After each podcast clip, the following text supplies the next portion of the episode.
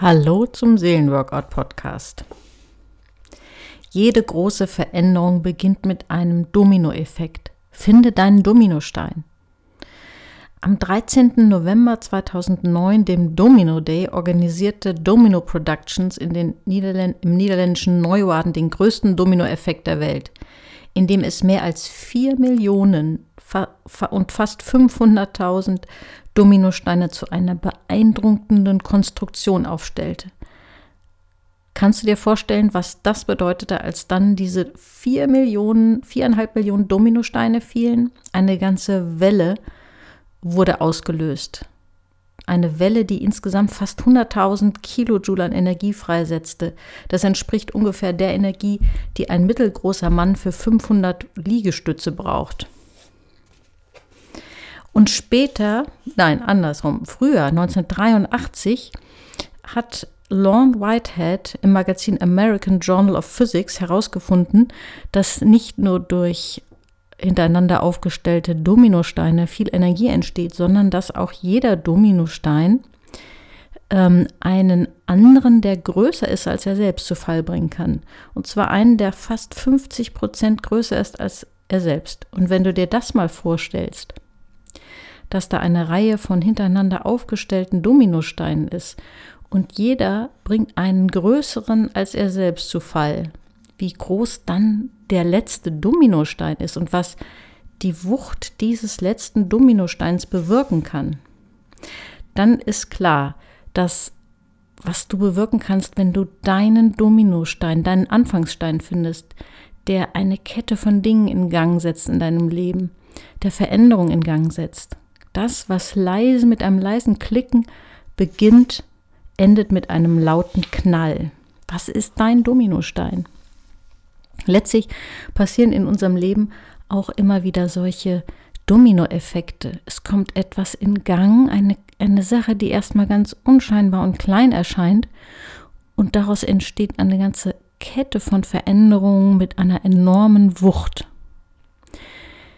Zunehmend größere Dinge kannst du angehen, wenn du eine Sache angehst in deinem Leben. Oder um mit einem asiatischen Stich, äh, Sprichwort zu reden, beseitige eine Schwierigkeit und du beseitigst tausend andere damit. Oder andersrum, ergreife eine Chance und das führt dazu, dass du immer größere Chancen ergreifen kannst. Um dir deutlich zu machen, was ich damit meine, möchte ich ein paar Beispiele bringen. Zum Beispiel, da war eine Frau, die litt unter Depressionen, die sich zunehmend auch mit körperlichen Beschwerden verbunden haben und sie spürte in sich eine zunehmende Verbitterung. Und sie hatte schon mehrere Besuche beim Psychiater hinter sich und kam dann zu mir zum Coaching, weil sie dachte, irgendwas muss doch passieren, damit ich da rauskomme. Medikamente haben es nicht gebracht. Und dann stellte sich im Gespräch heraus, dass diese Frau seit zwei, drei Jahren sich mit ihrer erwachsenen Tochter völlig zerstritten hatte. Und wir haben das so erarbeitet, dass es wichtig wäre, da den ersten Schritt zu tun, denn es gibt wohl kaum eine Situation, in der es, der sich Menschen weniger bela mehr belastet fühlen, als keinen Kontakt zu den Kindern zu haben.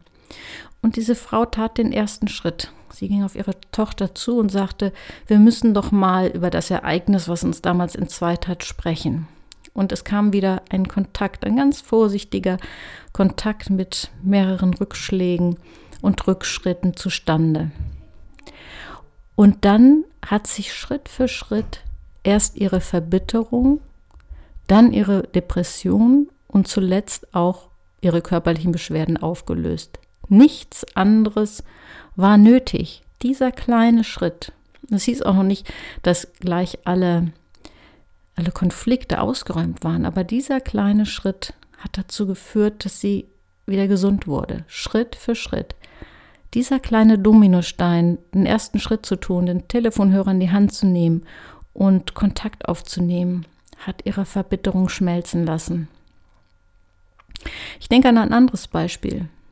Auch eine junge Frau, die unter bisher therapieresistenten Depressionen litt. Nichts von dem, was sie seit drei, vier Jahren unternommen hatte, hatte etwas gebracht.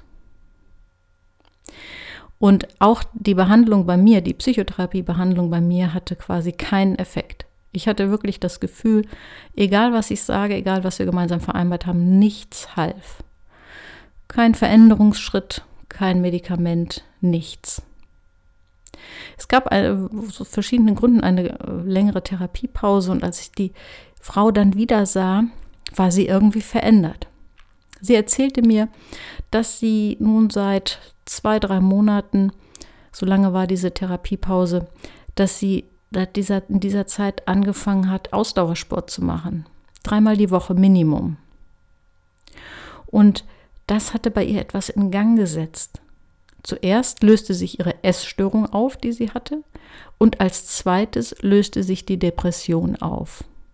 Und sie, wir haben dann darüber nachgedacht, warum nun gerade das das Entscheidende war und warum das andere alles nichts gebracht hatte. Und wir kamen zu keinem Ergebnis.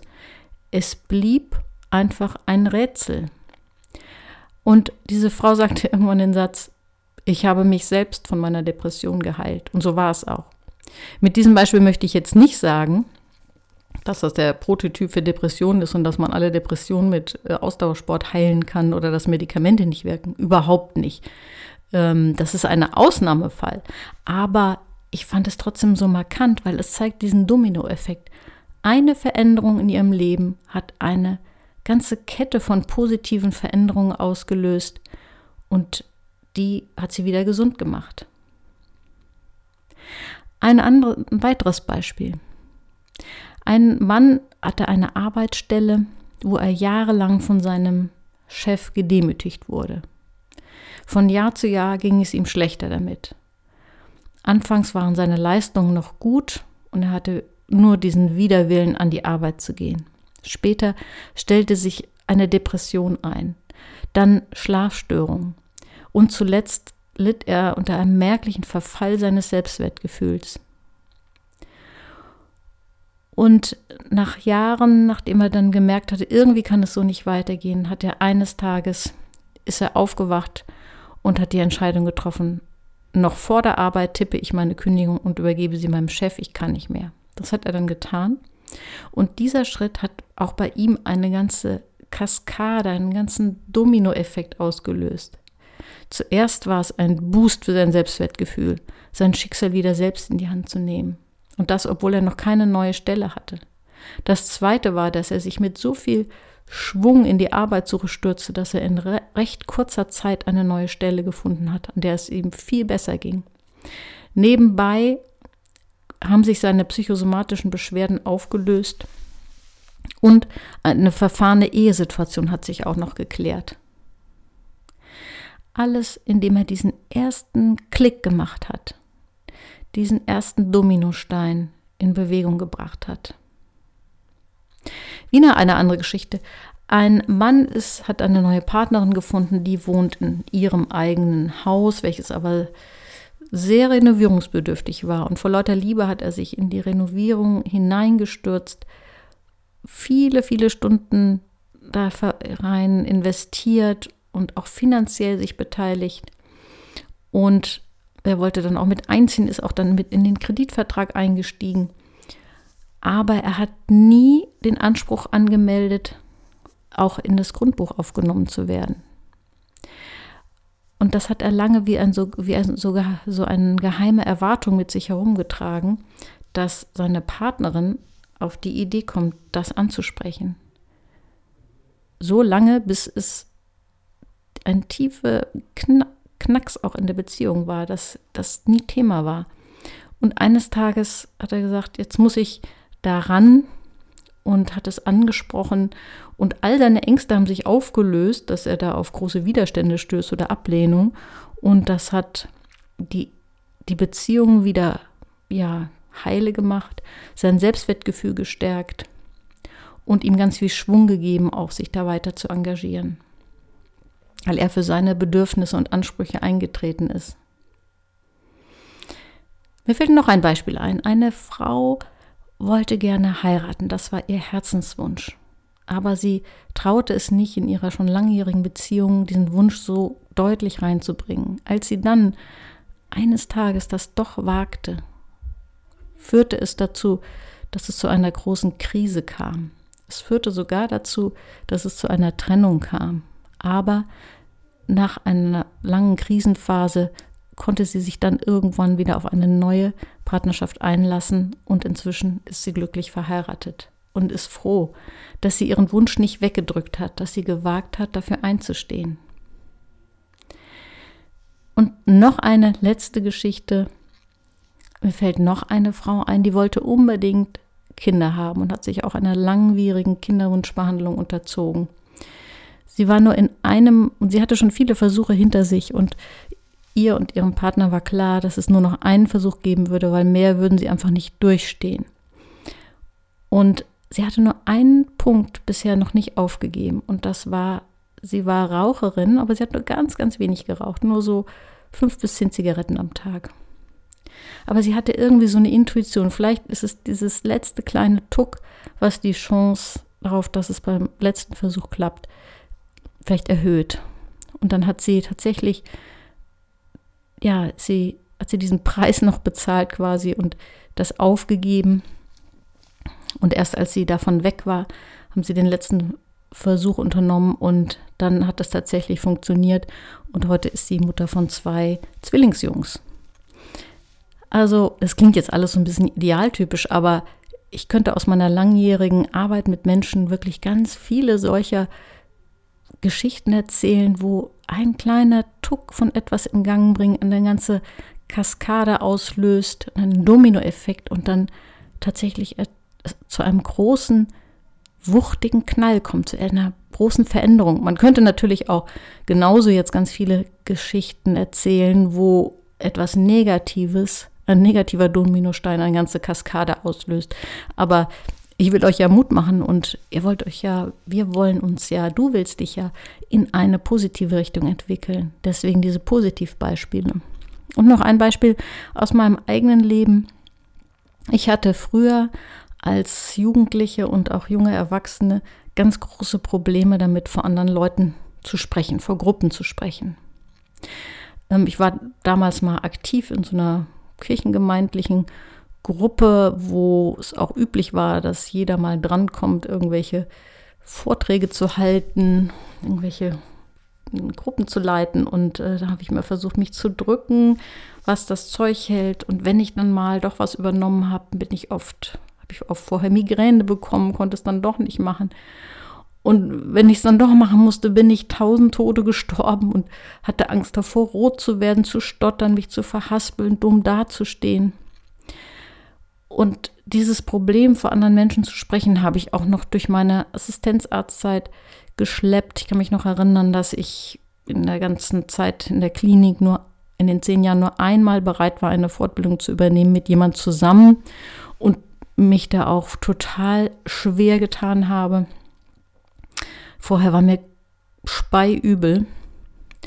Und doch irgendwann vor einigen Jahren habe ich dann entschlossen, ich möchte gerne nochmal das in Angriff nehmen, nochmal Fortbildungen anbieten.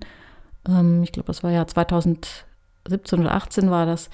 Und ähm, ich dachte, das kann doch nicht sein, dass ich, ich möchte es einfach so gerne und ich versuche es einfach nochmal. Und da hatte ich das Gefühl, so einen Dominostein ins Rollen gebracht zu haben die, ich habe die Angst überwunden und es lief gut. Und dann war plötzlich ein ganz großes Stück Angst weg und ich habe mir dann mehr zugetraut und größere Gruppen geleitet. Und heute ist das ein ganz regelmäßiger Teil meiner beruflichen Tätigkeit, äh, Gruppenseminare zu leiten. Und heute ist es so, dass ich immer noch so ein bisschen aufgeregt davor bin, wenn die Gruppe neu ist, aber dass die Freude darauf, der Reiz viel größer geworden, viel größer ist als die Angst. Und wenn ich mir das heute so angucke und dann damals denke, dann denke ich, kaum möglich, dass das gelungen ist. Irgendetwas habe ich durch diesen Schritt, ich versuche es jetzt einfach nochmal und mache es einfach mal, in Gang gesetzt. Und da hat sich etwas verändert in mir und heute macht es mir richtig Spaß. Deswegen mache ich auch die Podcasts, weil das für mich auch so etwas ist wie vor Leuten reden. Und ich mache es jetzt gerne. Finde, das ist eine Riesenchance und es ist toll, eigene Gedanken weitergeben zu können. Nun habe ich ganz viele Beispiele genannt. Was könnte eine Hilfe sein? Wie kannst du deinen Dominostein finden? Achte auf deine Tagträume. Wovon träumst du? Wenn dir so Bilder in dir auftauchen, wo du gerne sein möchtest, was weiß ich, zum Beispiel, wenn es dir so geht wie mir, du möchtest gerne vor Gruppen sprechen können oder vielleicht du möchtest mal ein Team leiten oder du möchtest eine Familie gründen oder du möchtest einen ganz tollen Urlaub haben oder du möchtest in einem schönen Haus wohnen. Wenn du solche Träume hast, dann verfolge, dann mach dir schöne Bilder davon und dann verfolge den Weg zurück von deinem Traum zu jetzt. Versuche zu gucken, wenn das Realität wäre, welche Schritte müssten davor liegen. Verfolge deinen Traum zurück, spule den Film rückwärts. Und vielleicht kommst du dann auf, stößt du dann auf einen Dominostein. Oder du sagst dir einfach, wenn du deinen Traum im Kopf hast, sagst dir einfach mal, wenn du zum Beispiel von einem Haus träumst, ich bin auf dem besten Wege, in einem schönen Haus zu leben oder ein schönes Haus zu besitzen. Dadurch schlägst du auch eine Brücke mit dieser Formulierung, indem du nicht sagst, heute habe ich keins oder ich hätte so gern, sondern du dich selbst in einer Entwicklung zu diesem Haus hinsiehst. Oder eine andere Formulierung. Schritt für Schritt ist die Formulierung. Wenn du sagst, Schritt für Schritt kaufe ich mir ein Haus. Und dann verfolgst du es wieder rückwärts und überlegst, was wäre denn eigentlich der erste Schritt? Vielleicht wäre der erste Schritt, dass du anfängst, dir ein Stück Eigenkapital anzusparen oder dich überhaupt erstmal schlau zu machen, wie kauft man ein Haus oder andere zu fragen. Oder wenn es das Thema ist, Kinder bekommen, dann dir die Gedanken zu machen, was ist da der erste Schritt? Wie baue ich mir eine stabile Partnerschaft aus? Oder wenn du eine Partnerschaft hast und es klappt nicht mit den Kindern, rechtzeitig dran zu denken, wie sieht das aus mit Adoption? Was kann man da machen, wenn es so nicht funktioniert? Welche, wie kann man ein Kind adoptieren oder in Pflege nehmen? Je früher du deine Träume versuchst zu verbinden mit deinem jetzigen Leben, desto eher wirst du erkennen, was für dich Dominosteine sind. Und der dritte Tipp, sammle Informationen. Sammle zu deinem Traum alle Informationen, die verfügbar sind. Auch das ist eine gute Art, auf Dinge zu stoßen, wo du sagst, das ist eigentlich so mein erster Dominostein. Ich kenne jemand, der, war sogar in Jugendarrest und hatte keinen Schulabschluss und träumte davon, Abitur zu machen. Hat sich es aber bei weitem nicht zugetraut. Und dann zu überlegen, was wäre der nächste Schritt. Vom Stand jetzt aus war Abitur zu haben unmöglich, aber das nach dem Motto erstmal Hauptschulabschluss nachholen und dann das noch weiter runterbrechen. Erstmal sich irgendwo anzumelden und zu fragen, was brauche ich, um irgendwo in der Abendschule den Hauptschulabschluss nachzu nachzuholen. Und so hat er es geschafft, irgendwann sein Abi zu machen. Und er konnte es am Anfang nicht glauben, dass das doch so gut ging. Was sind deine Träume und was ist dein Dominostein? Ich hoffe, der Podcast konnte dir ein bisschen helfen auf der Suche nach deinem ersten Dominostein. Viel Spaß beim Umsetzen und besuch mich auch bei Instagram bis zum nächsten Mal.